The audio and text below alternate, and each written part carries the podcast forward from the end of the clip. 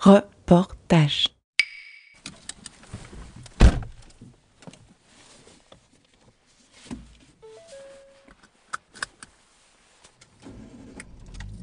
Prête Non. Alors, je te mets ça sur les yeux. Ah, super. Est-ce que tu vois quelque chose? Non. Rien du tout? Rien. Ah, ah, pardon. Excuse-moi. Est-ce que tu arrives à respirer Je respire. Eh ben, c'est parti Allez.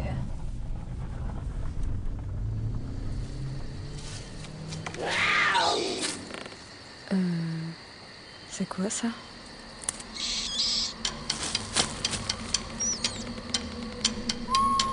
Une citadine dans la brousse. Parce qu'on peut tous être aventuriers. Même elle, même toi. On se revoit euh, dans... dans... Dans combien de temps Une semaine. Dans une semaine Alors dans une semaine, je reviens chercher. Ok. Ok Bon ben, salut Salut.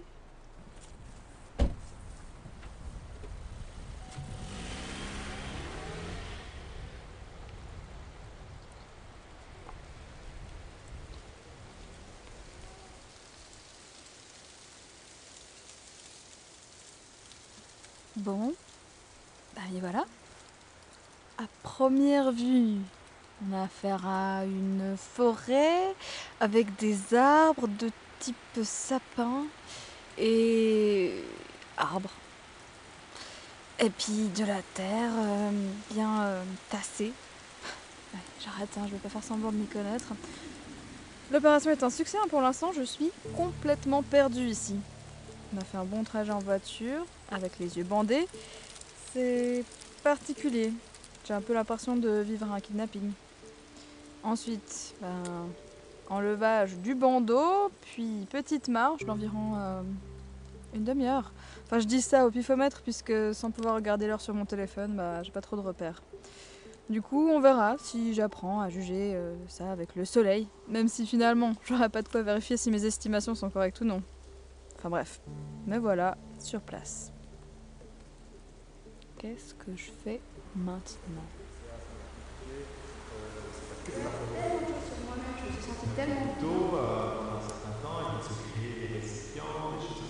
Il est nécessaire pour moi d'avoir une préparation adéquate, donc de bien étudier euh, le lieu où on va se rendre, d'avoir un minimum de compétences euh, pour les besoins vitaux, médecine, euh, l'alimentation, l'eau, savoir faire un, un petit feu éventuellement, savoir dormir sans avoir froid. Pour se lancer, il faudrait y aller progressivement, commencer par euh, camper dans son jardin, et puis ensuite euh, aller toujours un peu plus loin avec de plus en plus. euh, je pense que c'est important d'avoir une certaine progressivité pour se donner confiance et puis pour ne pas risquer trop. Faut dire que c'est calme. C'est vraiment très calme.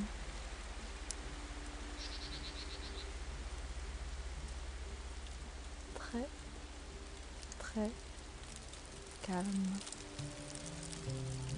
Être dehors à plein temps pendant une semaine entière, par exemple, ou bien au moins une semaine, on entre dans, un, dans une ambiance différente.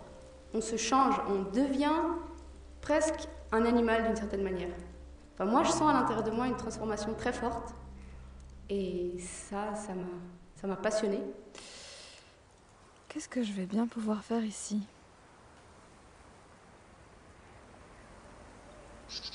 Bon allez, on se motive. Pour commencer, bah va falloir euh, se préparer mon petit nid pour passer la nuit. Il y a plusieurs types d'abris qui peuvent être fabriqués. Il y en a qui sont très pratiques avec aucun matériau extérieur, mais qui prennent du temps, donc avec des branchages, avec de la mousse, avec euh, des feuilles. Et s'ils sont construits correctement, bah, on n'a pas besoin de sacs de couchage. Donc c'est vraiment des, des choses qui sont d'une grande aide. Et sinon, bah, on peut avoir un matelas, un sac de couchage, et puis euh, mettre une bâche au-dessus, c'est plus rapide. Ok, donc moi je vais quand même me protéger avec une bâche. Pour une première, faut pas déconner. Du coup, il me faut un parterre plus ou moins plat. Regarde qu'il t'arrive rien. Genre euh, que tu sois pas dans une pente à avalanche, euh, que tu sois pas euh, en dessous de rochers qui te tombent sur la tête, euh, d'arbres qui peuvent te tomber dessus, d'eau, de zones inondables, que tu sois pas genre dans le milieu d'une rivière avant les orages, enfin des trucs comme ça. Quoi. Voilà. Glissement de terrain. Enfin voilà, c'est ça. Si tu focuses déjà ça sur ça, c'est pas mal. Là. Ouais, là ça devrait le faire, je pense. Ouais, toujours un peu des racines, hein, mais. Ah, de toute façon, je vais pas me faire un living size, hein. Je vais pas faire la diva. Donc, commencer par une couche de mousse par terre. Un bon abri euh, pour un débutant, c'est entre 8 et 12 heures de travail. Euh, la première fois que tu construis ça, en fait, tu fais une première forme qui est euh, exactement la taille de ton corps, plus euh, deux doigts de chaque côté ou trois doigts en fait, selon la forme que tu fais, plus une tonne de matériel d'isolation. Donc, euh, en termes d'épaisseur d'isolation, il faut à peu près un avant-bras euh, pour, avoir, euh, pour atteindre l'étanchéité de manière sûre. Est-ce que c'est confortable comme ça? Ah, Je suis pas encore au niveau préconisé par Nino, mais il y a quand même un petit côté euh, maison de nymphe. J'aime bien, j'aime bien. Euh, du coup, il me manque plus que la bâche contre la pluie. Euh, la plupart du temps, moi je pars avec mon sac de couchage et une housse de sac de couchage imperméable pour pas que le sac se en cas de pluie. Ok, ma petite bâche, c'est bien, c'est bien. Parfois je prends des sandales avec, que je marche nus la plupart du temps. S'il y a des, des ronces, vraiment un champ de ronces impénétrable, là je mets mes sandales. Sinon je passerai la journée entière à traverser le champ de ronces, centimètre par centimètre. Et une casserole. Bon, c'est spartiate, hein. Mais j'ai l'impression que c'est pas mal pour mon petit chez moi. Qu'est-ce qu'il me faut d'autre Il me faut faire du feu, du feu. Euh, donc, du bois bien sec, pas trop pourri à l'intérieur. La technique euh, de feu par friction, c'est quand même quelque chose qui demande pas mal d'entraînement. Le matériel qu'on utilise, les bois qu'on utilise pour les frotter les uns contre les autres, sont aussi des essences particulières qui doivent être très sèches. Y a quand même plein de chances que ça réussisse pas. Ah, et puis euh, peut-être que ce serait pas trop mal d'avoir aussi des pierres pour l'âtre. Parce que si déjà j'arrive à allumer mon feu, je vais essayer de pas allumer toute la forêt avec. hein. Ah.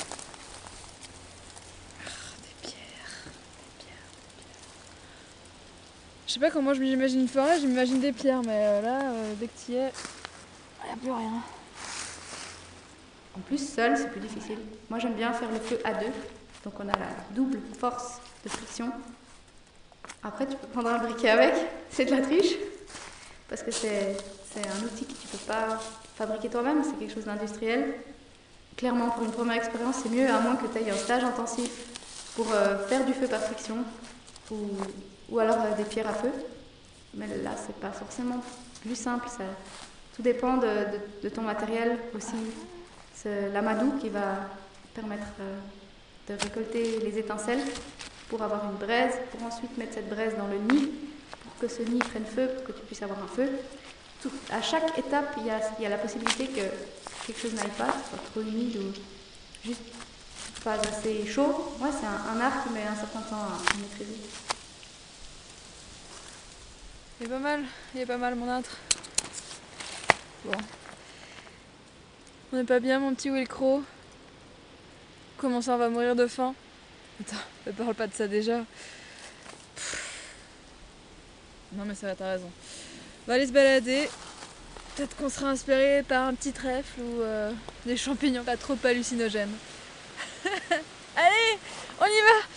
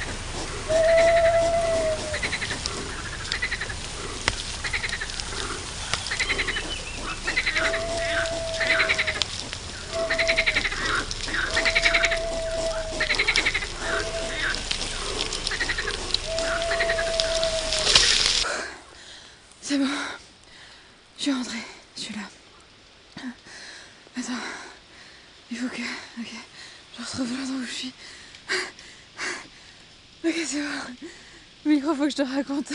C'était horrible. Mon pire cauchemar s'est réalisé en fait. Je me suis perdue. Et pas qu'à moitié. Hein. Ça fait des heures que je tourne en rond dans cette foutue forêt. Je te promets, j'en peux plus. J'étais partie chercher des plantes, euh, des champignons plus ou moins comestibles. Du coup, euh, logique, je regarde le sol. J'étais tranquillou, j'étais en mode euh, petite maison dans la prairie. J'avais peut-être un peu la confiance parce que ben, du coup j'ai fait un bout de chemin, essayé de me rappeler, je tournais à gauche, à droite, je, je, pensais savoir comment rentrer. Sauf qu'au bout d'un moment, bah, mon disque dur sature. Alors logique, je me dis je vais rentrer. Sauf que au bout d'une trentaine de minutes, je me suis rendu compte que j'étais j'étais à l'ouest. Enfin, à l'ouest. Déjà que je confonds la gauche et la droite. En tout cas, je reconnaissais clairement pas mon chemin. L'angoisse. Du coup, je me suis dit, je vais le faire à l'instant. Hein. J'ai tourné 3-4 heures, j'avais juste envie de pleurer dans les seins de ma maman. J'avais envie que, je sais pas, le père de Simba apparaisse dans les nuages, qui me dise euh, N'oublie pas qui tu es, ah, et si jamais ton campement il est juste là. Enfin bref, j'étais dans un état second. Hein. J'aurais vendu mon âme pour pouvoir utiliser Google Maps. D'autant plus que le soleil va baisser de plus en plus. Et là, tu te rends compte à quel point tu te sens vulnérable dans un environnement que tu ne maîtrises pas. Je crois même que j'ai compris à ce moment-là pourquoi l'homme s'est toujours battu contre la nature trop sauvage. Enfin bref. Heureusement, à un moment, j'ai reconnu un coin à champignons que j'avais déjà croisé. Je vais pas être très loin, du coup, hop, je grimpe sur un monticule. Et là. Non mais le ridicule. Je promets, j'ai remarqué que ma bâche était à seulement 3-4 mètres de là. Un mélange de honte et de jubilation d'un seul coup. Je pense que j'étais passée là au moins 2, 3, 4 fois. Mais il faut croire que mon chez-moi était trop bien camouflé. Bref, je suis hyper soulagée d'être de retour. J'imaginais déjà une nuit sans sac de couchage, sans feu, complètement vulnérable aux intempéries et aux loups-garous qui peuplent sans doute cette étrange contrée. Enfin, surtout le feu en vrai. Parce que comme une championne, j'étais partie sans ma gourde. Enfin, comme une gourde, on peut dire. et sans mes allumettes. Et je t'avoue que je maîtrise pas encore les techniques archaïques pour faire du feu. En conclusion, I'm back, bitches. Et j'ai appris plein de choses. Premièrement, le feu, c'est la vie même si c'est pas si facile à faire. En fait, cette petite mésaventure dans la forêt m'aura remis un peu les idées en place. Déjà, bah, j'ai vu des biches et des lièvres, et ça c'est magnifique. Donc la forêt, c'est aussi magique qu'hostile. Et au final, j'aurais surtout appris que lorsque je m'éloigne de mon campement, bah, il faut en tout cas prendre une gourde et des allumettes pour faire du feu. Parce que le plus dangereux dans cette situation, ce serait le froid, pas les animaux. Et dans le cas où on partirait pour une expédition plus risquée, il serait peut-être judicieux de prévenir un proche ou d'avoir un téléphone pour se faire secourir. Bref, tout ce que j'ai pas fait.